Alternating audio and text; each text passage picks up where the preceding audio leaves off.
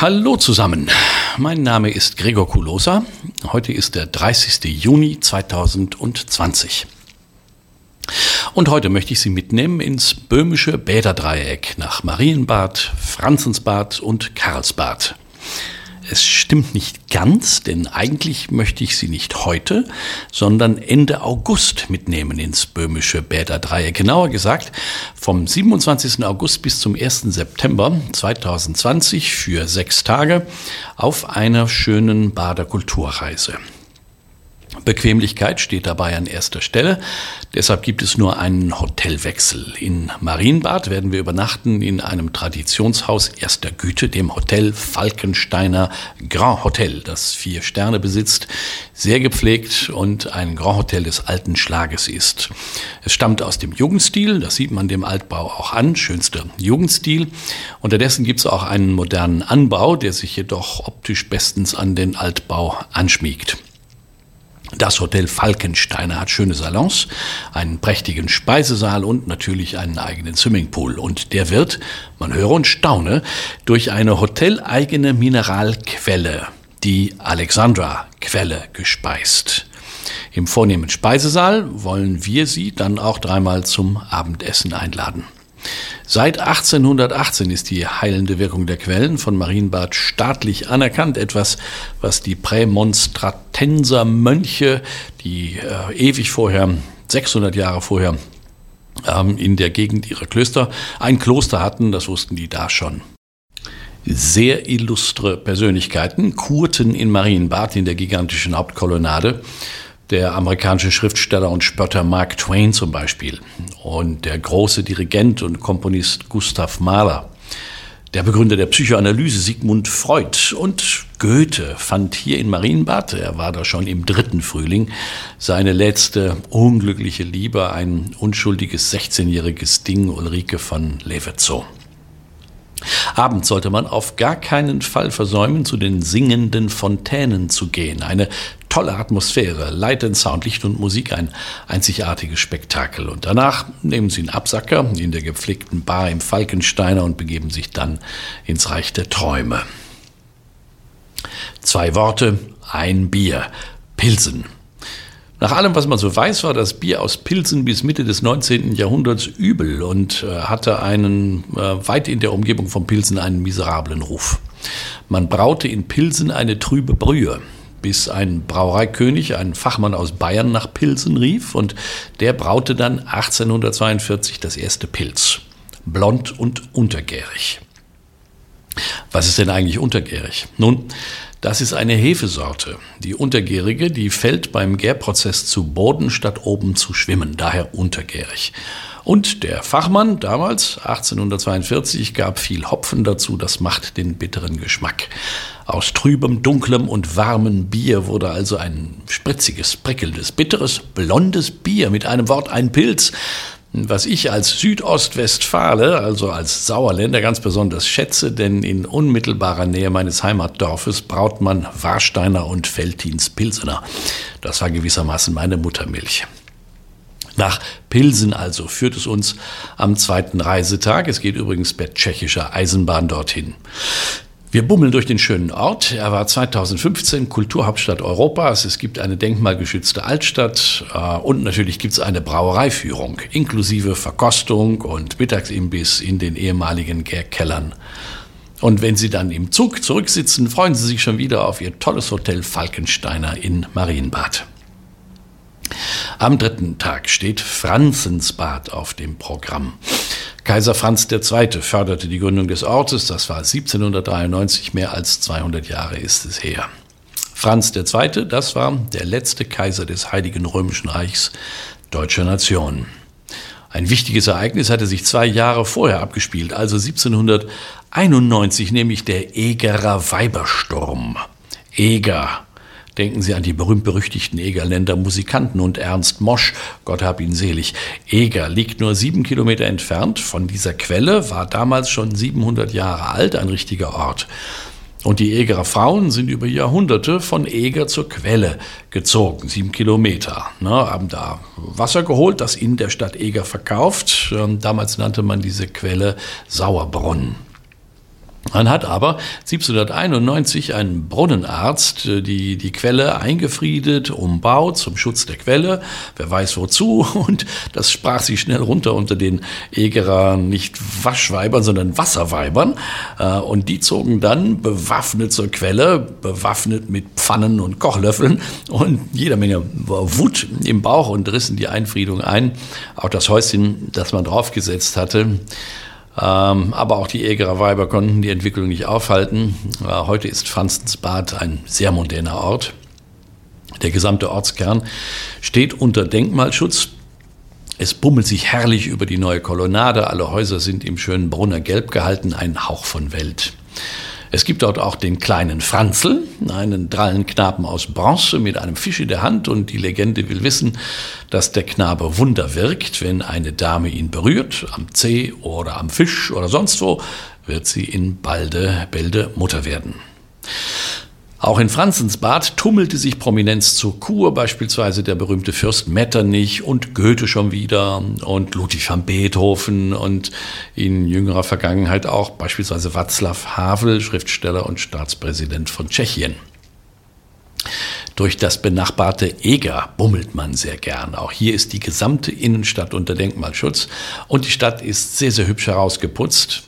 Wir schlendern mit Ihnen zum Marktplatz. Da steht noch das Bachelbelhaus, in dem Ernst Wenzel Eusebius von Waldstein ermordet wurde. Einer der Metzger des Dreißigjährigen Krieges. Den äh, Waldstein kennen wir gemeinhin als Wallenstein. Das war 1634. Zurück in Marienbad gehen Sie vielleicht mal in den Swimmingpool im Hotel Falkensteiner, gespeist durch die Mineralquelle mit dem klangvollen Namen Alexandra, bevor es zum Abendessen geht. Das letzte Abendessen in Marienbad, den anderen Tags wird umgezogen. Am vierten Tag stellen Sie morgens Ihren Koffer vor die Tür Ihres Hotelzimmers und brauchen sich dann den ganzen Tag nicht mehr darum zu kümmern. Den Koffer finden Sie dann im Hotel in Oberwiesenthal in Ihrem Zimmer wieder. Service von Bader Kulturreisen. Und los geht's. Wir fahren zunächst durch den Kaiserwald, wobei so viel Wald nicht mehr vorhanden ist. Bekannt wurde der Kaiserwald nicht wirklich wegen seiner landschaftlichen Schönheit, ein schönes Mittelgebirge, sondern weil dort sehr ertragreich schon vor Jahrhunderten Bergbau betrieben wurde. Vor allem Zinn wurde aus dem Boden geholt. Burg und Schloss Petschau sind das Ziel. Die Gipfelburg sieht man schon vom Weitem. Sie liegt stolz auf einem sehr steil abfallenden Felsen und da liegt sie schon seit dem Mittelalter. Schloss Petschau hingegen, nicht Burg, sondern Schloss Petschau, ist ein hübsches barockes Schloss mit einem schönen Garten. Das ist allemal ein Foto wert. Aber das tollste in Schloss Petschau, das ist der Maurus-Schrein. Was ist der Maurus-Schrein? Tja, ein besonders wertvoller Sarkophag. Und wie der Name schon sagt, soll ein Märtyrer namens Maurus dort drin sein, über den man aber nicht so viel weiß. Mehr weiß, als dass der wohl Priester war, eingekerkert in Reims, Reims, Reims. Und im Kerker hat er wohl so erfolgreich missioniert, dass er zur Strafe flugs enthauptet wurde. Das war in den 200ern nach Christus. Und dabei wurden dann auch gleich die Herren Timotheus und Apollinaris auch enthauptet und zusammen sind die dann flugs verehrt worden und die Reliquien gelangten irgendwie nach Florennes im heutigen Belgien. Naja, soweit ist das nicht weg von Reims. Und dort entstand in den frühen 1200ern, also tausend Jahre nach dem Tod der Herren, ein großartiger Goldschrein. Da ist da nichts gespart worden. Der stark an den Karlsschrein, soll Karl der Große drin liegen, von Aachen, oder an den Schrein der Heiligen Drei Könige im Kölner Dom erinnert. Dann hat man, so will die Überlieferung wissen, auch noch die Reliquien von niemand Geringerem als Johannes dem Täufer dazugegeben. Also wirklich ein echter Premium-Heiliger und ich möchte nicht wirklich wissen, wie der nun aus Palästina genau in diesen Sarg gekommen ist. Und ich weiß auch nicht, ob man heute noch einen Stempel unter die Behauptung setzen würde, im Maurusschrein sei Johannes der Täufer bestattet. Ich dachte immer, aber das ist eine andere Geschichte, Johannes der Täufer sei in der Johannesbasilika von Damaskus bestattet worden, der heutigen Umayyaden-Moschee. Wie auch immer. Über familiäre Verbindungen gelangte der Goldschrein schließlich nach Petschau, das war 1888. Und dann kam der Zweite Weltkrieg und die Herren von Schloss Petschau mussten fliehen und, jetzt kommt's, sie konnten den Sarg nicht mitnehmen auf der Flucht. Stattdessen versteckten sie ihn unter dem Fußboden der gotischen Burgkapelle und weg war er. Und zwar für fast genau 40 Jahre. Verschollen. Weg war er. Ah, das enorm wertvolle Stück. Und erst als sich in den 80er Jahren ein amerikanischer Geschäftsmann mit verdächtigen Nachfragen an den tschechischen Konsul in Wien wendete, wurde nochmal intensiv gesucht und simsalabim, da war er wieder musste ja, nach 40 Jahren im Keller natürlich gründlich restauriert werden, passierte in über zehnjähriger Arbeit von 1991 bis 2002. Und jetzt erstrahlt er wieder in altem goldenen Glanze eine vorzügliche Goldschmiedearbeit, wie gesagt, ganz ähnlich wie der Kölner Dreikönigs, äh, Dreikönigschrein oder der Karlsschrein in Aachen. Freuen Sie sich drauf. Dann weiter nach Karlsbad. Strahlend weiß liegt Karlsbad am Zusammenfluss von Tepel und Eger. Und an der Weißen Kolonnade, das ist so ein Prachtboulevard, gibt es den Sprudel, so heißt die bekannteste der zwölf Karlsbader Quellen. Das ist schon ein tolles Spektakel. 24 Meter schießt die Quelle in die Höhe. Das Wasser hat 42 Grad Celsius Hitze. Ja. Nachmittags fahren wir dann landschaftlich recht schön durch Mittelgebirge, zunächst nach Komotau, das liegt nordöstlich von Karlsbad, und dann nach Westen, nach Deutschland. Grenzübertritt und zwar nach Kranzal im Erzgebirge und da wartet ein besonderes Schmankerl auf Sie, die Fichtelbergbahn. In einer Stunde durch das Seematal auf die höchstgelegene Stadt Deutschlands, nämlich Oberwiesenthal, und zwar gezogen von einer historischen Dampflok. So richtig was für Freunde der Nostalgie und natürlich der Eisenbahn. In Oberwiesenthal bringen wir Sie unter im besten Haus am Platz, dem Rathaushotel mit vier Sternen. Im Hotelzimmer finden Sie dann auch Ihren Koffer wieder, um den Sie sich ja trotz der Bahnfahrten nicht zu kümmern brauchten. Natürlich hat das Rathaushotel in Oberwiesenthal nicht den Charme eines Grand Hotels aus dem Jugendstil, so wie die drei Nächte zuvor, aber auch im Rathaushotel werden Sie sich sehr wohl fühlen. Es gibt einen hellen, rustikalen Speisesaal, Hutzenstub genannt, im erzgebirgischen Stil und die Zimmer sind modern mit allen Bequemlichkeiten ausgestattet und man kann auch dort Wellnessen in der Sauna. Am fünften Tag steht der Fichtelberg auf dem Programm, ein gemütlicher Tag. Ah, da hinauf geht es über die Fichtelberg-Schwebebahn, die es schon seit fast 100 Jahren gibt. Dezember 1924 ist sie eingeweiht worden, älteste Luftseilbahn äh, Deutschlands. Die Talstation liegt auf 905 Metern, ganz schön hoch, und es geht hinauf auf fast 1209 Meter, mehr als 300 Meter Höhenunterschied und wird ruckzuck eigentlich überwunden in dreieinhalb Minuten.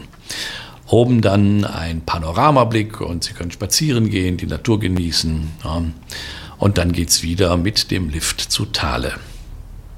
Am letzten Tag der Reise schließlich stellen Sie wieder Ihren Koffer vor die Hotelzimmertür und begeben sich zum zweiten Mal auf die Fichtelbergbahn dampfgetrieben, steigen in Kranzal um, ohne Koffer, in den Zug nach Chemnitz und Leipzig. Und am Hauptbahnhof in Leipzig übernehmen Sie dann wieder Ihr Gepäck und düsen direkt nach Hause.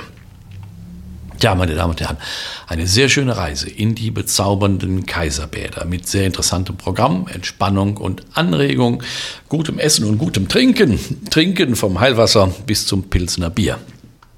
Tolle Landschaftserlebnisse und ein goldener Heiligenschrein, Dampflokfahrt und die Fahrt auf den höchsten Berg Sachsens, den Fichtelberg.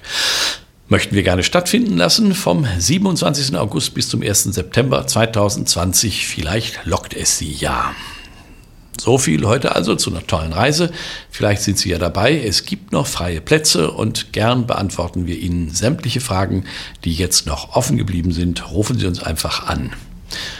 Ja, Ihnen eine schöne Zeit und alles wird gut.